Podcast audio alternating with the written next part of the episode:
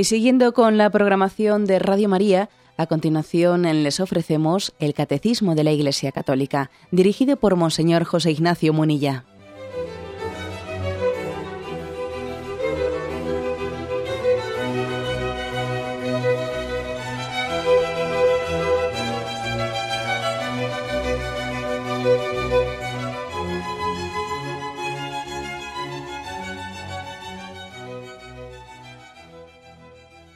Cordial saludo a todos los oyentes de Radio María.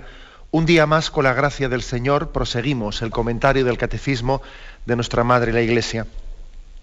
Queremos hoy concluir el apartado que dice las ofensas a la castidad dentro de la explicación del sexto mandamiento en la que nos encontramos. Concluimos este apartado con el último punto que nos faltaba, que es el 2356 sobre la violación. Había hablado, habíamos hablado de la prostitución, de la eh, pornografía, fornicación, masturbación, lujuria.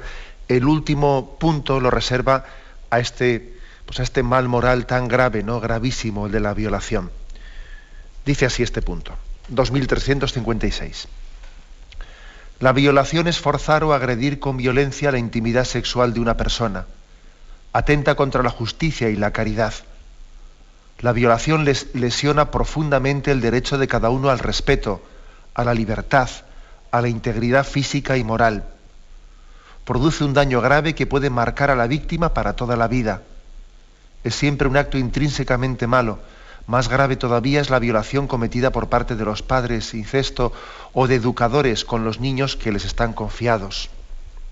Bueno, pues vamos a comentar este punto que es duro comentarlo porque también a veces cuando descendemos a lo más sórdido eh, de, la condición humana, eh, la verdad es que, claro, también sufrimos ¿no? de, poder comentar el que estos pecados puedan tener lugar. Decía George Bernanos, ¿no? decía una, en una, cita que, que, recientemente yo incluía en un, pues en un artículo, decía que el auténtico misterio, más que el sufrimiento, incluso, ¿no? Más allá, más, más, que el sufrimiento mismo, es la libertad del hombre, ¿no? Es el mayor misterio, el de la libertad del hombre, el, cómo es posible que, que podamos utilizar la, la, libertad de una manera eh, pues tan antagónica, ¿no? De una manera o de su contraria. Bueno, hablemos pues de la violación. Yo creo que para introducir este tema eh, habría que decir que hay dos ámbitos bastante distintos, ¿no? En los que puede tener lugar la violación. Uno es la violación al margen de cualquier tipo de relación con la persona violada, ¿eh? pues así se entiende la palabra violador, alguien que viola a una persona que ni siquiera conoce, ¿no? que esto quizás está más en el ámbito de una, bueno, pues de una mera, eh, mera delincuencia, algo que es similar a, al de pues el terrorista o el atracador o el que asalta un banco, bueno, existe ese tipo de violación, pero claro, eh, generalmente no suele ser esta el ámbito en el que tiene lugar la violación. Este caso de violación pues no, deja de ser, mm, estadísticamente hablando, muy minoritario, ¿eh? aunque esto aparezca mucho en los periódicos, etcétera, pero el ámbito en el que con más frecuencia tiene lugar la violación, la violencia, es en el ámbito de la pareja. Bien sea la violencia doméstica, o sea, bien sea una violencia pues, no doméstica en el sentido de que no hay estrictamente convivencia, pero en el seno de, de una relación que acaba siendo violenta son dos ámbitos pues distintos, pero el segundo, desde luego, es el que más nos interesa, porque es el que, el que más cerca puede estar de nosotros, ¿no? Y en el que pueden existir determinadas complicidades. En cualquier caso, los dos fenómenos pues tienen, tienen yo creo que causas comunes, ¿eh? tienen causas comunes. Yo me voy a referir sobre todo al segundo, ¿no? ¿Qué causas, eh, qué, causas qué, hay detrás de esta violencia, ¿no? De esta violencia doméstica, de esta violencia hacia la pareja, de esa violación de, ese uso, de ese recurso al sexo de una manera violenta. ¿Qué hay detrás de esto? Bueno, pues a mí se me, se me han ocurrido reseñar una serie de, causas, ¿no? que ya hemos ido un poco viendo en puntos anteriores también de, esta explicación del sexto mandamiento. Yo diría que una primera, pues es bueno, pues la, la cultura pansensualista y hedonista. ¿eh? El hedonismo que es la concepción o, la, aproximación, el ideal del sexo como puro placer. El sexo como objeto de comercio y de consumo. Esto, sin duda alguna, está es una de las causas que condiciona muchísimo, ¿no? Eh, pues esta violencia o esas violaciones, esa violencia doméstica o esa violencia con las parejas. Esto condiciona mucho. Y es que además es tabú decir esto. Es que es tabú.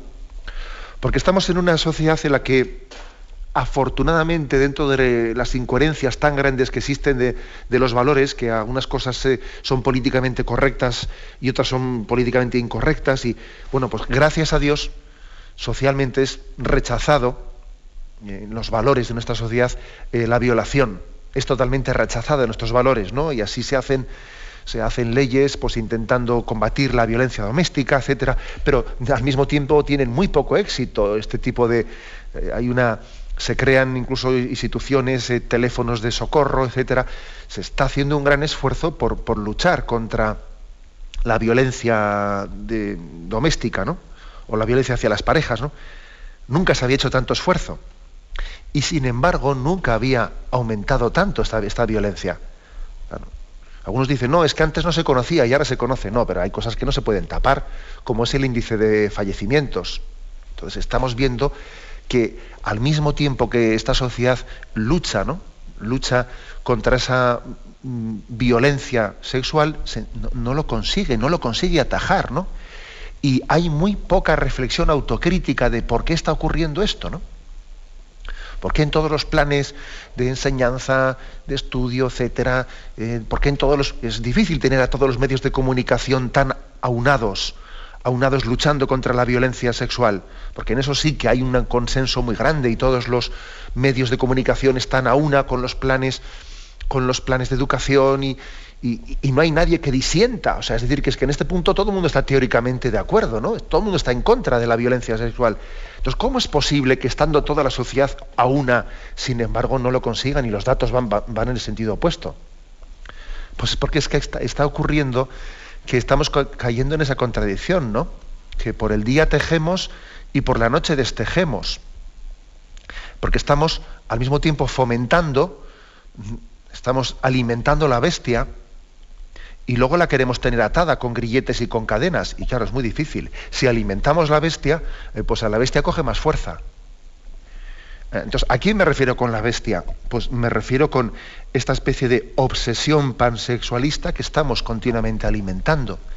Y de poco me sirve a mí, ¿no? Pues que nuestra cultura luchemos contra la violencia sexual si al mismo tiempo hay todo un, eh, hay un fomento de la, mm, totalmente liberalizado de la industria consumista del sexo que acaba generando una auténtica obsesión, obsesión.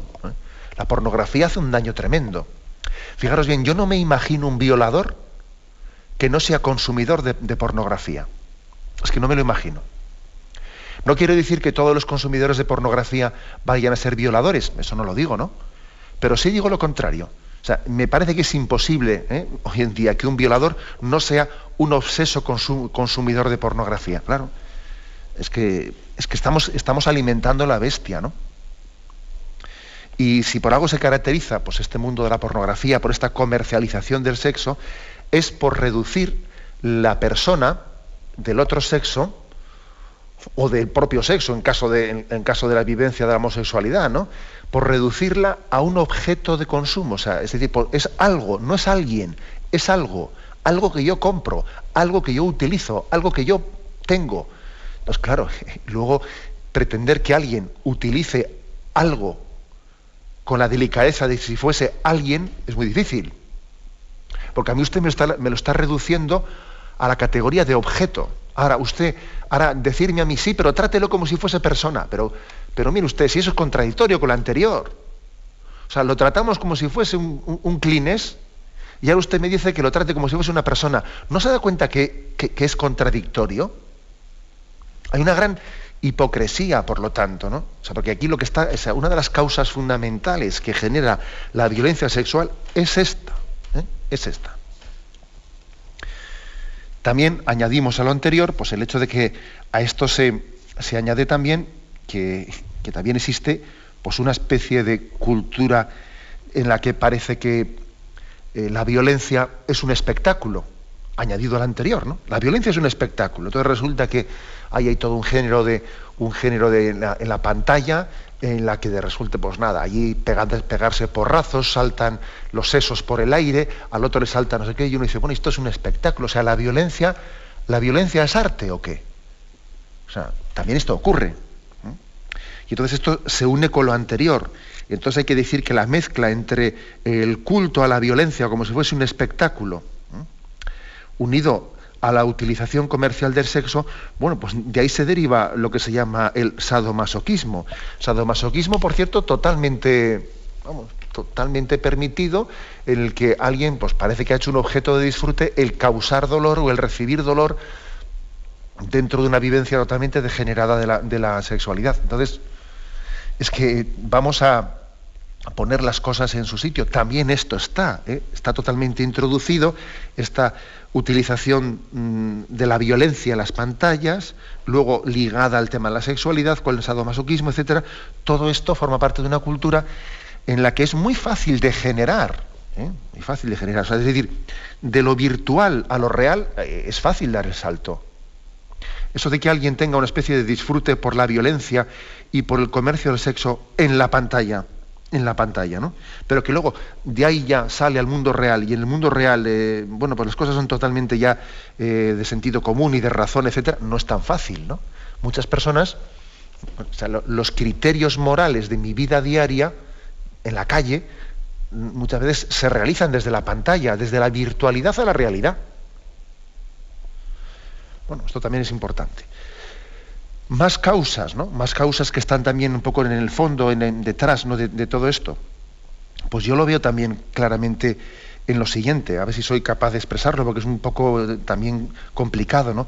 Yo creo que estamos en un momento cultural en el que las relaciones de pareja tienen un sentido posesivo, relacional, asfixiante. Esto no es nada positivo.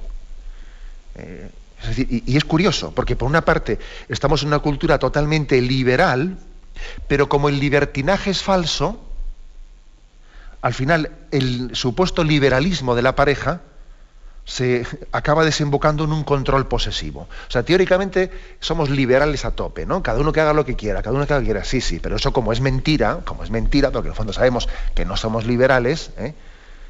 resulta que entonces se da la mano una cultura aparentemente de libertinaje, pero eso lo compensamos con un control posesivo de la pareja, que no se le permite ni, ni, ni, ni, tal, ¿no? Y, a ver, ¿qué has dicho? ¿Con quién has hablado? A ver, mándame un mensaje. ¿Y con quién estabas comunicando? ¿Con quién estabas hablando? Pero, bueno, pero, pero, oiga, esto es, una, esto es una psicología asfixiante, un sentido posesivo en las relaciones que no hay quien le permite a una vivir, ¿no? Pues esto, esto está ocurriendo. Claro, cuando no se fomentan unos valores de respeto, de confianza, de, lealtad. ¿no? Cuando uno no cree, o sea, cuando yo veo que mi pareja no ha sido educada en la lealtad, en la fidelidad, uno tiende a desconfiar del otro. Entonces, de esa desconfianza se genera, hay que estar todo el día pegados, todo el día pegados, ¿no? porque si no estoy pegado, el otro, el otro me, me la pega. Me la pega, si no estoy todo el día pegado al otro, pues me va a ser infiel, ¿no? Me va a ser infiel. Y, a ver, ¿y, por qué has mirado ese que ha pasado por ahí? ¿En, quién estás pensando ahora mismo? Hay unas relaciones posesivas de las que es muy fácil derivar a la violencia. Es muy fácil derivar a la violencia. Relaciones posesivas que no son normales, ¿no? Es que es así. unidas también a una falta de vivencia de la pureza en, la, en la relación de la pareja. Claro, si resulta que yo no tengo intimidad ante, mi pareja, no tengo intimidad ahí. Hay dos, supuestos novios o pareja o amigos, como se llame, ¿no?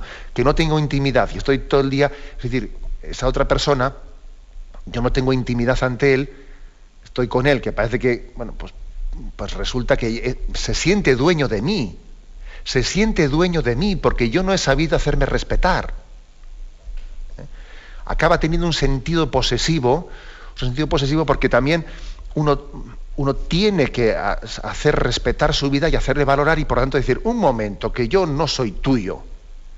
¿eh? Yo no soy tuyo en ese sentido posesivo que tú pretendes, pretendes tener conmigo. ¿eh? Entonces esto es importante, la, la pureza, la castidad en la relación de pareja, eso, eso pone las cosas en su sitio.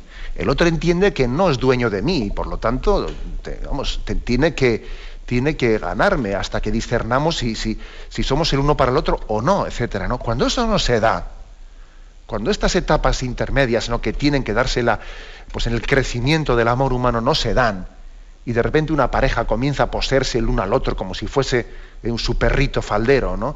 es que de, ahí, de, ahí, se derivan, de ahí se derivan muchas cosas, ¿no? Resulta que en vez de haber tenido un crecimiento progresivo en el que pues una, una pareja que comienza a salir hasta que se casen, ¿no? Tienen todo un crecimiento paulatino, poco a poco, poco a poco. Claro, si resulta que ella desde el primer día se mete en casa del otro, y además se mete en casa del otro y está en la habitación, en la habitación de la otra encerrados los dos, y están allí, o sea, la familia tiene que estar aguantando que eh, mi hija ha traído a su, a su pareja y se meten los dos en su cuarto metidos, pero bueno, pero ¿qué tipo de relaciones son esas? ¿Ese que se ha creído que es dueño de esta casa o qué? Eh, esa falta de sentido del pues yo diría, del crecimiento paulatino, genera una especie de conciencia posesiva que hace un daño tremendo. Que hace un daño tremendo, ¿no? Bueno, como veis, yo creo que este es otro aspecto importante, el sentido posesivo que, se tiene hoy en día, del cual es fácil de generar en la violencia. Sentido posesivo al que ayuda mucho el no hacerse respetar, claro. Por cierto, eh, por cierto, un tema que en su día ya lo comenté, pero es curioso que dentro de, este, este mundo de la violencia, violencia doméstica, la violencia sexual de pareja, etcétera, uno de los datos más, más curiosos eh, es que esa violencia es muy superior entre las parejas no casadas que entre las casadas. ¿no? Eso no sé si alguien también debería de, reflexionar sobre ello. ¿eh? Según datos publicados por el Observatorio contra la Violencia Doméstica y de Género del Consejo General del Poder Judicial, la violencia contra la mujer, pues eh, fijaros, es mucho más frecuente ¿no? en las uniones de hecho que en el matrimonio. En concreto, el 35,6% de las órdenes de protección se dictaron contra el marido, el 30,2% contra el compañero, el 21,8% contra el excompañero y el 12,4% contra el exmarido. ¿eh? Bien, pero si tenemos en cuenta la proporción que existe en España entre parejas casadas por la Iglesia por lo civil y las uniones de hecho, se deduce, uno hace las cuentas, hace las cuentas y se deduce que la frecuencia de malos tratos es 13 veces mayor en las parejas de hecho que los matrimonios. 13 veces más. O también, es decir, un 1300% más se da la violencia, eh, la violencia doméstica en las parejas de hecho que los matrimonios digo yo que alguien debería extraer también una, eh, alguna consecuencia de este dato. O sea, aquí hay datos que son, de esos son temas tabúes que nadie los menta, ¿no? ¿Y esto? Cambie usted, porque es que eh, porque el matrimonio está dentro de, un clima, de un ámbito de respeto de la persona mientras que la mera convivencia está metido en otro, en otro ámbito distinto en el que es mucho más fácil utilizarse y no tener ese respeto al crecimiento paulatino que hay que ir teniendo hasta discernir en la vida y ver si nos casamos. Esto no quiere decir que en el matrimonio no pueda haber violencia, por desgracia creo que puede haberla. Y también puede ocurrir que haya parejas que convivan que no tengan ese problema. Pero un 1300% más en el índice de, eh, digo yo, que es un dato bastante, eh, que no, puede ser un dato que no tenga causas, ¿no? Bueno, pues he ahí también ¿no? otra, otra reflexión. Eh, tenemos un momento de descanso antes de continuar.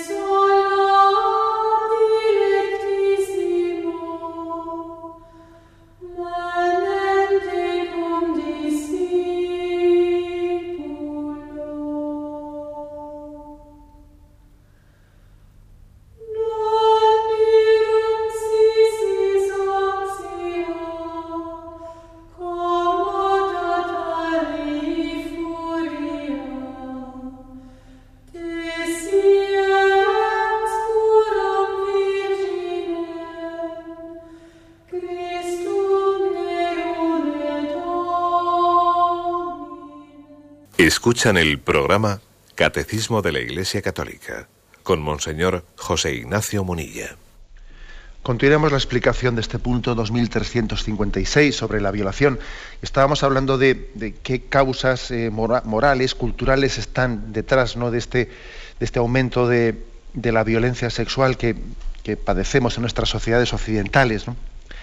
Creo que también es importante otra causa más que en la intervención anterior no hemos mentado, que es el tema de, que existe pues una auténtica eh, crisis de masculinidad. ¿eh? después de que ha, sido denunciado culturalmente un machismo, un machismo que ciertamente existía, ¿no? Después de que ha sido denunciado culturalmente, en ese momento el hombre, el hombre se retrae y, y entonces dice, bueno, entonces ¿quién soy yo? Es decir, existe una crisis de la figura masculina muy superior a la figura femenina. La denuncia del machismo hace que el hombre, que el hombre no, tenga a veces una pauta de cómo, cómo soy yo, entonces yo hombre. Parece que tiene que feminizarse el hombre para, para mostrarse ante los demás, ¿no? Y eso, eso está generando una especie de machismo herido, unos complejos de no saber cómo reaccionar uno. ¿eh? Y entonces a veces, cuando existe una inmadurez de no saber eh, pues, vivir su masculinidad de una manera equilibrada, pues a veces revienta, es una especie de machismo herido, porque tiene una denuncia cultural frente a él que no ha madurado y entonces de repente de vez en cuando estalla, estalla con, con y es muy probable que ese machismo herido estalle pues, con, episodios de, de, violencia. Sin duda alguna hace también hace un flaquísimo favor, ¿no? Pues el tema del alcohol y las drogas, o sea, es decir, la violencia sexual también está muy ligada al alcohol y a las drogas. Entonces, esto lo saben en muchos, eh, en muchos hogares españoles que, que habrá que qué daño ha hecho, ¿no? El que sea culturalmente aceptado, el que alguien antes de llegar a casa pues tenga que ir tomando una ronda de, vinos, ¿no? Madre mía, pero ¿qué, qué daño hace eso a las familias. Qué daño el que el padre llegue a casa tocado, tocado, ¿no? Y en ese llegar tocado pues, se acabe, expresando en el seno de la familia lo más amargo, lo peor de sí mismo, ¿no? Eso que la calle él disimula, ¿eh? qué daño tan grande hace eso. Y bueno, yo diría una última causa, una, última causa, que es la, falta de temor de Dios. La falta de temor de Dios es la causa, la causa última de todos los pecados, ¿no? Y en el fondo también es de este. Porque fijaros bien, aquí cuando se habla de violencia sexual, se suele entender violencia en el sentido, bueno, pues físico de la palabra, ¿no? El sentido físico, pero ojo, ¿eh? Eh, parece que aquí lo políticamente correcto es denunciar la violencia en el sentido físico y psicológico, que también eso se denuncia, ¿no? Pues como hay una especie de terrorismo del miedo, de los chantajes, a veces en el seno de la pareja, etcétera. Bien, pero además de la violencia física y psicológica, hay también otra violencia, que es la violencia moral, la violencia de las conciencias un poco a toda la que, me he referido yo, que esta nace de una sociedad que da la espalda a la ley natural y a la ley de Dios, y por falta de temor de Dios, estamos, estamos haciendo una violencia a la ley moral, una violencia a las conciencias. Y de ahí después es muy fácil caer ya en la violencia física, en la violencia sexual y en la violencia psicológica. Bueno, pues esto vaya un poco así como una pequeña exposición que he querido hacer de, qué hay detrás, ¿no? qué es lo que genera este aumento de la violencia sexual. Este punto del catecismo que hoy comentamos, el 2356, eh, se refiere también, dice que más grave todavía es la violación cometida por parte de los padres, habla del incesto o de los educadores con los niños.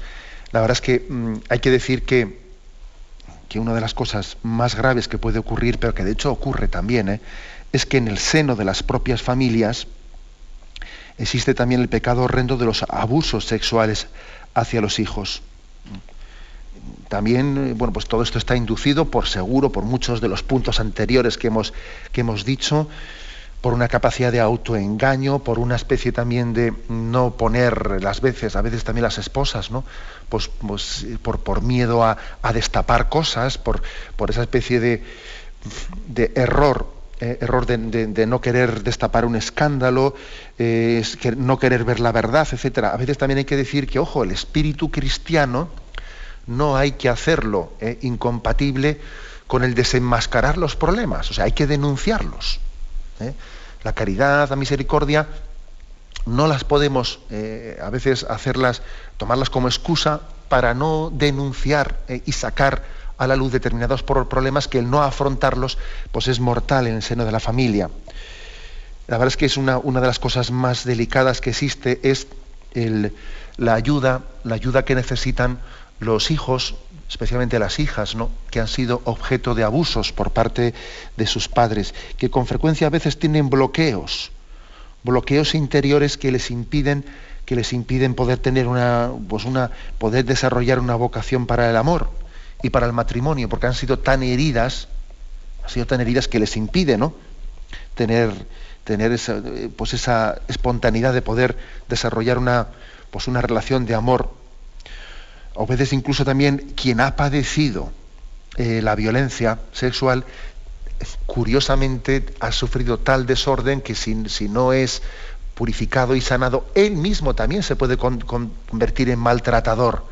A veces los maltratadores han sido maltratados primero, paradójicamente, ¿no? Y sobre todo también estas, estos episodios de, bueno, pues de abusos, de incesto en el seno de las familias, pues han solido generar a veces una, una lucha interior terrible, entre, entre el odio y, el amor, ¿no? Eh, una lucha terrorífica entre cómo, cómo amar alguien que al mismo tiempo odio y cómo perdonar a alguien que Dios ha puesto en el camino de mi vida como, bueno, pues como fuente de vida, cómo perdono a quien me ha dado la vida y al mismo tiempo me ha hecho daño. ¿no? los sacerdotes hemos sido testigos de auténticos dramas de luchas interiores de quien, de quien ha padecido este tipo de, heridas en su, en su vida, en su, en su, infancia, y después tiene una lucha entre el amor y el odio, el perdón y, el rencor, que es tremendo, ¿no? Y qué importante también eh, es que quien ha sido, quien ha cometido ¿no? este tipo de, pues de pecados tan horrendos, pueda llegar también ¿no? al momento cumbre de su vida teniendo la capacidad de poner a la luz de Dios, a la luz del sacramento del perdón, este tipo de, pecados para que Dios los regenere, ¿no? O sea, es decir, eh, morir, morir sin haber pedido perdón, ¿no? A, una hija a la que se pudo cometer abusos con ella es, terrorífico, ¿no? Es, que es, imprescindible, ¿no? El que podamos también tener la gracia, es decir, que podamos recibir de Dios la gracia del arrepentimiento, de la expresión de la petición de perdón, ¿no? Eso también es muy importante. La Iglesia quiere acompañar estos casos, ¿no? Y quiere que sean también situaciones en las que, en, las que donde abundó el pecado sobreabunde la gracia. Sobreabunde la gracia es una, es una, cosa importante. Sabéis que en Radio María precisamente también eh, existe un libro que se ha difundido mucho en el seno de Radio María, que es María de Nápoles, la historia de una, de una chica que precisamente había sido objeto de abusos por parte de su padre, eso le había llevado finalmente a ser una chica de la calle, había llegado a ser prostituta, había padecido los abusos de su padre, ¿no? Y en la calle ella, siendo pues una prostituta, comienza a escuchar Radio María. Y comienza a tener en aquellos inicios de Radio María en Italia, ¿no? Y ella comienza a tener su, su, su relación con la radio y escribe a la radio mm, sin poner su remite y desde la radio desde la radio se, da, eh, se da lectura a sus cartas y, se le contesta por la radio. Y aquello fue un episodio muy importante en la historia de Radio María de Italia, porque fue muy público aquel caso. Y cuando ya esa joven pues, mm, fue sanando su herida y, se acercó a la iglesia y se reconcilió, etc., pues eh, después también la radio le acompañó, le acompañó para ir a la cárcel y reconciliarse con su padre que había abusado de ella y tener aquel, aquella reconciliación, aquel perdón. Bueno, fue un caso que, vamos, que después se ha, publicado en ese libro, ¿no? pero muy ligado a Radio María, pero que en el fondo es una, una imagen de que la Iglesia, incluso en casos tan sórdidos, quiere, quiere acompañar, acompañar a la sanación. Tenemos un momento de reflexión y continuamos enseguida.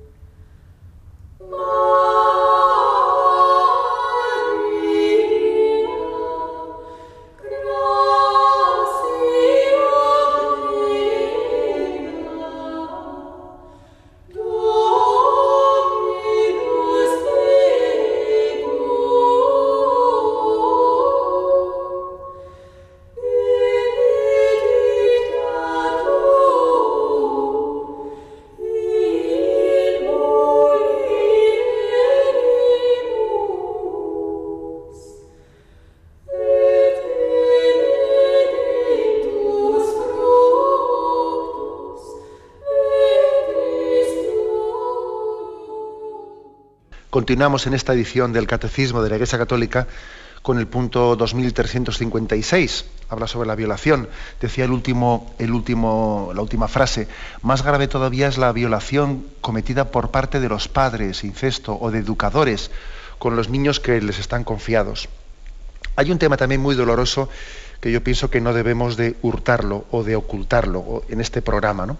que sé que yo muchos de nosotros lo tenemos en mente, que es el, que hayamos padecido muy dolorosamente, pues eh, hayamos tenido noticia de que eh, de la existencia de sacerdotes, sacerdotes especialmente en Estados Unidos, que hayan sido acusados y además algunos de ellos pues convictos, etcétera, hayan sido acusados de abusos, eh, abusos de pederastia o abusos hacia adolescentes, etcétera, ¿no?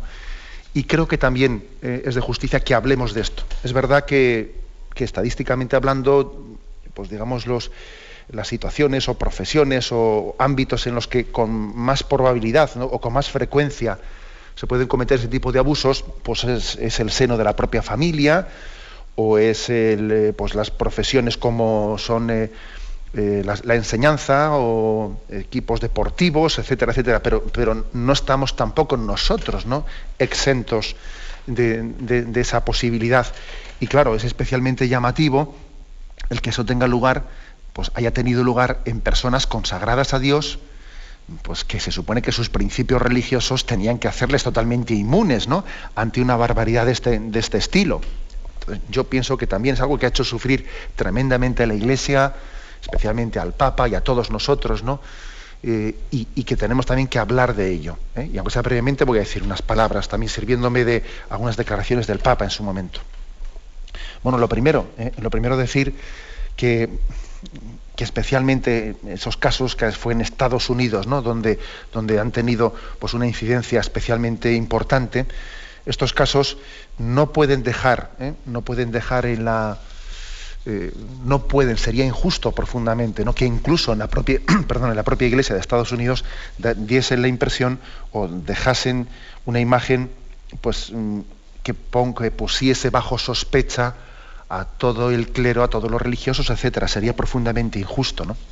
Los casos que hemos hablado de Estados que hemos conocido de Estados Unidos, por mucho que hayan sido pues muy desgraciadamente numerosos, pues no han pasado de ser el 1%, no, no han pasado de verse implicados en ellos ¿no? de una manera convicta pues el 1% del clero estadounidense, que ciertamente es muy grave, ¿eh? pero sería injusto que el 99% restante tuviese que padecer esa falta de, de, confianza del pueblo de Dios en los sacerdotes, sería profundamente injusto. Bueno, pues os leo unas palabras de Santo Padre que más o menos reflejan esto mismo que estoy diciendo, ¿no? Dice, tampoco deberíamos olvidar el inmenso bien espiritual, humano y social que la gran mayoría de los sacerdotes y religiosos en Estados Unidos han hecho y siguen haciendo. La Iglesia Católica en, vuestro país, es un, discurso del Papa a los obispos ¿no? de América, la Iglesia Católica en vuestro país ha promovido los valores cristianos con gran vigor y generosidad. Una gran obra de arte ha sido manchada, pero conserva su belleza. Es una verdad que toda crítica intelectualmente honesta debe de reconocer a las comunidades católicas en Estados Unidos, a sus pastores y miembros, a los religiosos y religiosas, a los profesores de las universidades y escuelas católicas, a los misioneros estadounidenses en todas las partes del mundo, se dirige el profundo agradecimiento de toda la Iglesia Católica. Bueno, pues esto es importante decirlo también, ¿eh? porque sería, sería muy injusto. Pero al mismo tiempo también el Papa es valiente y, y cuando habla de esto también pone el dedo en la llaga, ¿no? Y dice, el abuso de jóvenes es un grave síntoma de una crisis que afecta eh, a toda la sociedad, pero también a la Iglesia. ¿no? Es una profunda crisis de moralidad sexual, de relaciones humanas. ¿eh? Al afrontar el problema del abuso, la Iglesia debe ayudar también a sus miembros a comprender que esta crisis se nos ha metido a todos en el corazón. Debe quedar totalmente claro a los fieles católicos, dice el Papa, a los obispos americanos, que estamos preocupados ante todo por el bien espiritual de las almas. La gente necesita saber que no hay lugar en el sacerdocio y en la vida religiosa para quienes dañan a los jóvenes. Tienen que saber que los obispos y los sacerdotes están totalmente comprometidos en la plenitud de la verdad católica sobre los asuntos de moral sexual. ¿eh? Sea, decir también el Papa al mismo tiempo pide, pues, eh, para entendernos, una tolerancia cero, ¿eh? una tolerancia cero y una, y una firmeza absoluta en este aspecto. Esta crisis que, vivió la, Iglesia de Estados Unidos, en el fondo también, vamos a, ser claros, ha sido utilizada por enemigos de la Iglesia para cuestionar muchas cosas, ¿no? Para cuestionar el mismo celibato. No, es que el problema está en el celibato. Está en el celibato de la Iglesia Católica, como el celibato no puede ser mantenido y luego pasan estas cosas, ¿no? Surgen... eso no es verdad. Eso no es verdad. Entre otras cosas, vamos a decir que en la Iglesia protestante, eh, estadounidense, donde no hay celibato, donde los sacerdotes se casan, pues eh, el índice de esos abusos ha sido superior al de la Iglesia Católica. Luego, no me mente usted el celibato. Además, vamos a poner las cosas claras también, eh, un tanto por ciento altísimo, superior al 75% de los casos que se han juzgado en Estados Unidos han sido abusos que tuvieron lugar allá por los años 70. Eh, los, casos ahora juzgados, la gran mayoría son de los años 70, y son de los años 70 en los que los, los sacerdotes abusaron de niños o de adolescentes, mejor dicho. La, gran mayoría de los casos son de abusos de sacerdotes hacia adolescentes, es decir, que tendían esos sacerdotes abusadores, tenían tendencias homosexuales. ¿Mm? La gran mayoría de ese 1% ¿eh? del clero americano tenía tendencias homosexuales. Entonces también esto nos hace entender por qué la Iglesia Católica no admite, tiene como norma ¿no? el no admitir eh, como candidatos al sacerdocio a quienes tienen marcadamente tendencias homosexuales. ¿Por qué? Pues porque somos conscientes de que quien tiene ese tipo de heridas tiene más peligro, ¿eh? más peligro en la convivencia del seminario, eh, con sus compañeros y, en el trato con los, con los jóvenes tiene más, tiene más peligro a poder desarrollar determinadas pues, pues, actitudes y comportamientos desequilibrados. ¿eh?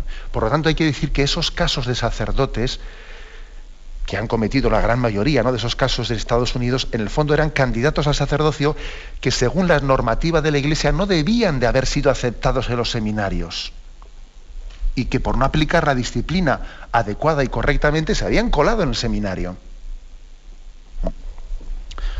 O sea, también, ¿qué quiero decir con esto? Que de esta crisis, de esta crisis no tenemos que salir, sino en el fondo eh, fortalecidos de las convicciones básicas que tenemos, del valor del, celibato, por supuesto, pero también del valor de que preservemos y, discernamos bien los candidatos al sacerdocio, y etcétera, etcétera, ¿no? y que se pidan determinadas cualidades a los candidatos al sacerdocio. ¿eh? Esto lo digo porque, claro, eh, es, evidente que también existe, ha existido una, pues un aprovechamiento del asunto para atacar, ¿no? Para atacar. También hay que decir que el Papa eh, a los mismos obispos nos ha, eh, o sea, los obispos estadounidenses, pues les ha hecho también una corrección de que no siempre hemos afrontado bien estas cosas, que a veces, pues cuando un obispo igual ha recibido una denuncia de este estilo, en vez de atajarla con una tolerancia cero, pues igual a ese sacerdote le ha, le ha mandado un psicólogo y a ver si ese psicólogo pues hace algo con él y si, y si le cambio de, sitio, a ver si en el siguiente sitio puede, rehabilitarse. Y evidentemente, pues, pues la, experiencia ha demostrado que eso es un desastre, que ante desórdenes de ese, de ese, estilo hay que cortar por lo sano y punto. Hay que cortar por lo sano. No se puede estar confiando, confiando en que alguien pueda regenerarse y mientras tanto puede estar continuando haciendo el mal. Hay ciertas, ciertos males en los que no se puede correr el riesgo de la tolerancia. También eso es otra, otra especie de norma clara, ¿no? Que el Papa, que el Papa pues, dirigió a la Iglesia estadounidense. Y yo me, parece importante concluir esta reflexión con, estas expresiones. ¿no? Tenemos, eh, sigo con el discurso del Papa a los obispos de Estados Unidos. ¿eh? Tenemos que confiar en que este tipo de prueba que ha acontecido en la iglesia estadounidense, ¿no? traerá una purificación de toda la comunidad católica, una purificación necesitada urgentemente si la iglesia quiere predicar de manera más efectiva el Evangelio. Es decir, el Papa habla de purificación, purificación. Cuando Dios permite, permite ¿no? que nuestros pecados ¿no? de alguna manera nos humillen, los pecados de la comunidad ¿no? nos humillen, eh, es un momento en el que el demonio de ahí puede extraer, quiere extraer ¿no? pues la, desesperanza, quiere extraer la, pues la no adhesión a nuestra madre iglesia. ¿no? El demonio de, cualquier escándalo quiere traer la decepción y la desesperanza y por tanto desconfianza hacia la iglesia. Eso es lo que quiere el demonio sacar como fruto de cualquier escándalo que ocurra en una parte del mundo. Y además amplificado en todos los medios de comunicación, ¿no? etcétera, etcétera. Bueno, bien, pues eh, lo que el Papa dice es, nosotros lo que tenemos que sacar es purificación. Hagamos penitencia. Fijaros, una de las cosas que en Estados Unidos se ha fomentado más a raíz de aquellos escándalos ha sido la adoración perpetua. Adoremos al Santísimo Sacramento. De esta crisis tenemos que salir purificados. La adoración al Santísimo nos tiene que hacer caer en cuenta que no somos nada. Somos, o sea, si nos dejamos de la mano de Dios, somos una porquería. Sin la gracia de Dios, somos capaces de cualquier cosa. Necesitamos apoyarnos en la gracia de Dios y pedir que el Señor sane nuestras heridas y que nos haga muy humildes para, para reconocer el yo pecador y que no, nos no seamos soberbios y nos sintamos seguros de nosotros mismos. El que se sienta seguro de sí mismo tenga cuidado, no caiga. Por eso el Papa insiste, de esta crisis, eh, se refería eh, pues a la crisis estadounidense, allí dirigida a los, a los obispos, en ese discurso, hay que salir con una purificación de la comunidad católica.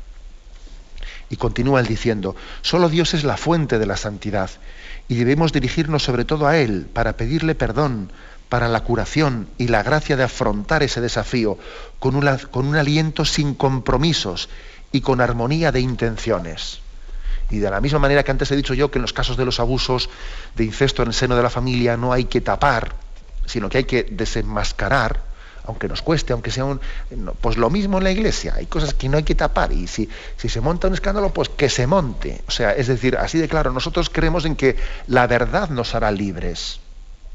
Eh, eh, pongo el ejemplo ese de, de la tentación de de una madre de tapar un escándalo de incesto en su familia, esto lo voy a tapar porque si no, o, el, peligro que también que puede tener alguien en la iglesia de decir, voy a tapar esto. No, Señor, la verdad nos hará libres. ¿eh? Aunque nos suponga desgaste, ¿no? Solamente en esa verdad, en esa transparencia, el Señor nos acaba bendiciendo.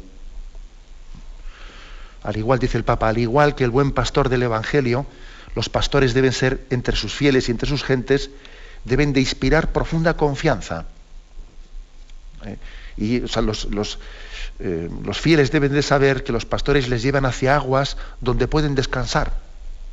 ¿Saben? Yo, sé que el pastor me va a llevar hacia praderas limpias, hacia, hacia fuentes cristalinas. ¿no?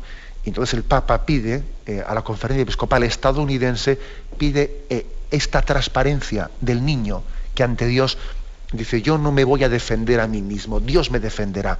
Yo voy a hacer las cosas bien hechas. Que, que alguien que alguien ha realizado pues un pecado de este estilo, bueno, pues yo no voy a andar tapándolo. O sea, es decir, Dios, Dios nos defenderá.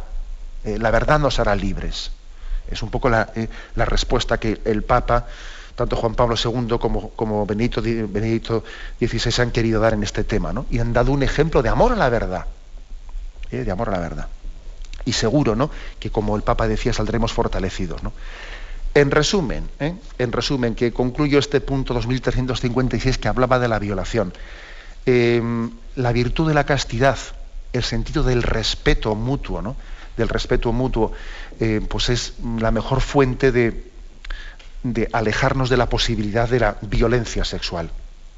Hacernos respetar, ¿eh? hacernos respetar, pedir y dar respeto en la relación eh, eso es, esa es la mejor base contra la violencia en la sexualidad.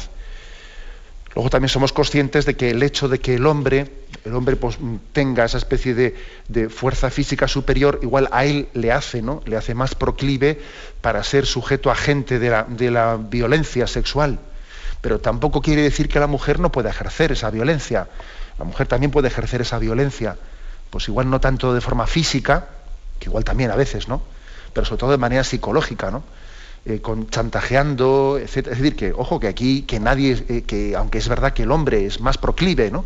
Para ser eh, pues agente de esa violencia sexual, también la mujer puede, y todos estamos, todos tenemos que hacernos, entonar y hacer nuestra reflexión interior.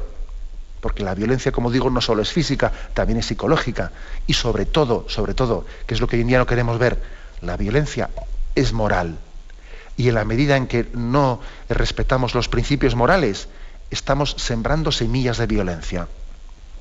En la medida en que estamos sembrando una sociedad libertina, predicando amor libre, ¿no?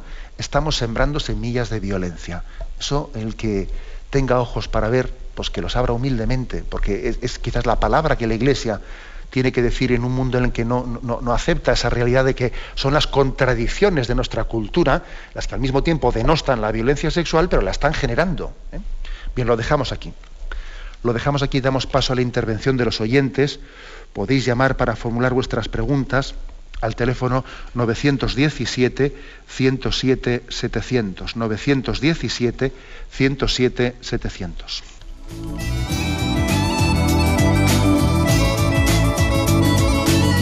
¿Le gustaría tener sus programas favoritos de Radio María en CD o DVD? Ahora es posible.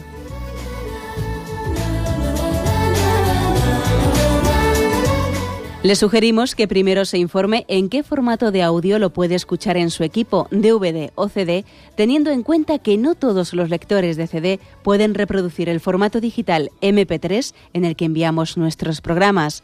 Y luego, si quiere en su casa esos programas que tanto le gustan, solo tiene que escribir una carta a Radio María, Paseo Lanceros 2, primera planta 28024, Madrid indicando si lo quiere en CD o DVD y cuántos programas. También le rogamos que escriba su nombre, dirección y no se olvide de facilitarnos un teléfono de contacto para cualquier duda que nos surja.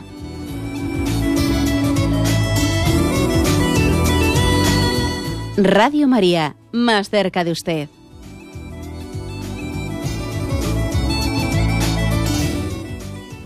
Escuchan el programa Catecismo de la Iglesia Católica con Monseñor José Ignacio Munilla. Sí, buenos días, ¿con quién hablamos? Buenos días, Monseñor. Ayer habló usted de los carismas de redención contra, para la castidad. Eh, la pregunta es, ¿es lo mismo el carisma de virginidad que el carisma de pureza? ¿En qué se diferencian? Bueno, vamos a ver, eh, la palabra pureza y virginidad en, principio son distintas, ¿eh? porque la virtud de la pureza está llamado, es como la, es como la castidad, ¿no? Está llamado a vivirlo todo el mundo. El casado tiene que vivir en pureza, en castidad, dentro del matrimonio. Y lo mismo el célibe y lo mismo el soltero, es decir, ¿no? Sin embargo, la virginidad es otra cosa. La virginidad es el compromiso celibatario. Es la renuncia a la entrega sexual por una consagración a Dios. ¿eh? O sea que entonces, digamos, distinguimos, distinguimos entre pureza y castidad, que eso es lo mismo. ¿eh? pureza y castidad, y virginidad o celibato, que supone una consagración, ¿eh? consagración, o sea, una renuncia a la vocación eh, matrimonial para consagrarse a Dios. ¿eh? Son dos temas distintos. Adelante, damos paso a una siguiente llamada. Buenos días. Buenos días. Buenos días, sí, le escuchamos. Padre, yo soy una, una oyente suya. He sido muy maltratada en el matrimonio y entonces él, él se, se iba con las mujeres y, y yo mm, pues tenía que aguantarlo claro.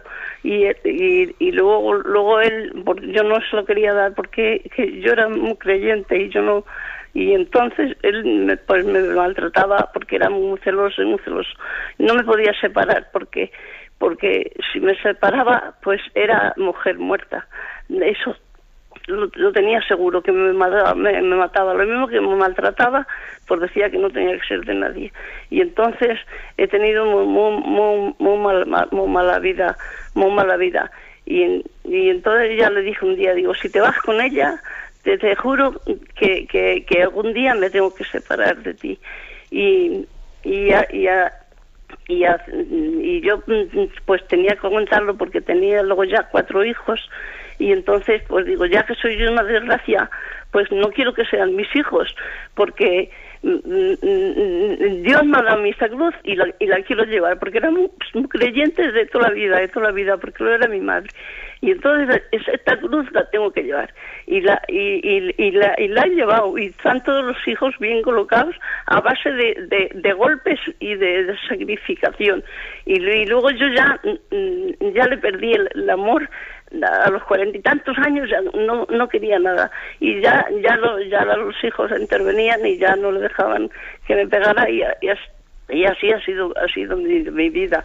Y también le voy a decir mm, que yo de la fe que tenía tenía una fe tan grande a Juan Pablo II que, me empezaron a doler la, rodilla, sobre todo la derecha, y una noche me dolía muchísimo, muchísimo, y mi hijo, pues el pequeño, era un creyente también, y de viaje de novio se fue a Roma y trajo a Juan Pablo II, a Juan Pablo II, y la tenía aquí en mi habitación con el Sagrado Corazón de Jesús, que estoy rodeada de santos, y tengo una fe grandísima.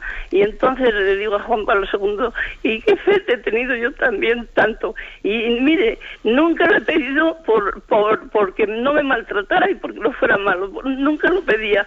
Pero sin embargo, a Juan Pablo II le pedí por la rodilla y porque me diera salud y porque eso, y ya me faltaban ocho días para operarme y, y para operarme y, se lo pedí tanto que luego mañana ya no me ha vuelto y va, y va a ser Mira, él, él, Juan Pablo II va a hacer cuatro años en, que tuvo esa gracia de, sanación. Muy bien, muchísimas gracias.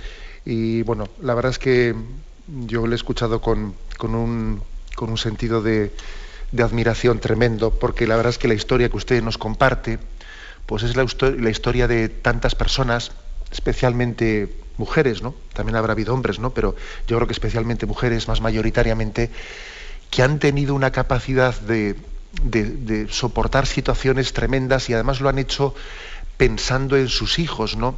Bueno, la verdad es que siempre es un poco dudoso, ¿no? Eh, tenía que haber aguantado todo eso, tenía que haber tal. Mire, ahora mismo yo no entro a juzgarlo, no entro a juzgarlo. Lo que sí que digo es que, que bendita, bendita fidelidad la que usted ha tenido. ¿Eh? bendita fidelidad, ¿eh? y estoy convencido que, Dios se la está ahora mismo compensando pues, en sus hijos, ¿no? porque usted ha, demostrado tener un olvido de sí mismo tremenda, ¿no? También en la manera en la que en la que uno es capaz de sobrellevar ciertas injusticias, pues la verdad es que se demuestra la grandeza moral de la persona. Hoy, desde luego, hoy en día no existe una capacidad de aguante, pero ninguna, ¿no? Pero vamos, yo no, no entro a juzgar hasta qué punto usted debía, no debía de haber aguantado, pero lo que sí que es cierto es que estoy convencido de que Dios bendecirá eh, esa cruz de, fidelidad eh, que usted ha tenido a lo largo de toda su vida. Eh, bendito sea Dios y también nos encomendamos a Juan Pablo II, aquel que escribió aquella encíclica Familiaris Consorcio y que fue un auténtico enamorado de la familia y de la santidad matrimonial. Adelante, damos paso a un siguiente oyente. Buenos días. Hola, buenos días. Sí, buenos días, sí, brevemente, por favor, escuchamos. Mm, yo soy una oyente desde hace seis años que mi hermano estaba en, Madrid en una clínica para de, cáncer. Bueno, mm, soy asidua. y muchas gracias por sus intervenciones que me han ayudado mucho. Ahora tengo el problema de una chica que su hija ha sido violada eh, por su padre y entonces está preparando para la primera comunión y yo le hago ver que tiene que perdonar a su padre y dice que, que ella no lo perdona, dice la niña, porque su madre tampoco lo perdona. Lo que le ha hecho, violarla a la niña. Y entonces no sé cómo ayudarla. Vamos a ver, la verdad es que es tremendo tener que escuchar un caso, caso como esto, ¿no? Es una cosa increíble. Eh. Mire, la verdad es que yo creo que en un caso así, en un caso así, em, el aspecto también psicológico de la persona hay que tenerlo en cuenta, ¿no? O sea, no es tan fácil pedirle a una madre cuya hija, que va a hacer la primera comunión, ha sido violada por su marido, o pedirle a la niña, que evidentemente ahí es más eh, la madre, ¿no? La que, la que le marca la pauta a la niña, no es tan fácil pedirle que perdone porque también hay unas heridas psicológicas, eh, psicológicas, porque claro, eso hiere tanto la sensibilidad que puede ocurrir que hay algo que sea una cierta imposibilidad eh, psicológica para que moralmente alguien perdone. Eh. Con lo cual yo tendría paciencia, tendría paciencia, porque sobre todo cuando ciertas cosas están un poco recientes, también hay, hay, hay que dejar que la, que la sensibilidad se calme un poco. Entonces yo le diría que puede ocurrir que una persona en su voluntad quiera perdonar, aunque su sensibilidad no le permite hacerlo en este momento.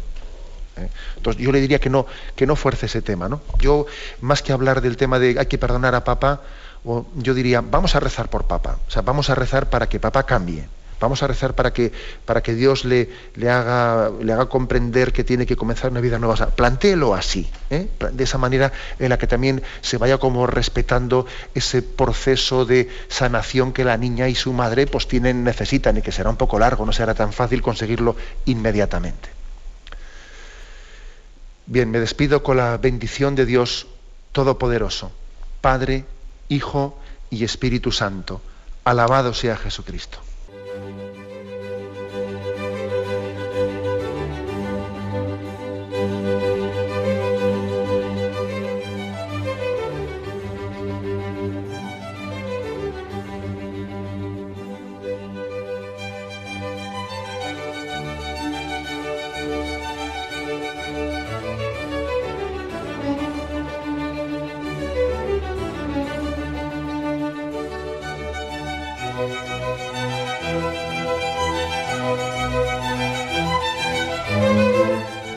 Han podido escuchar en Radio María el Catecismo de la Iglesia Católica, dirigido por Monseñor José Ignacio Munilla.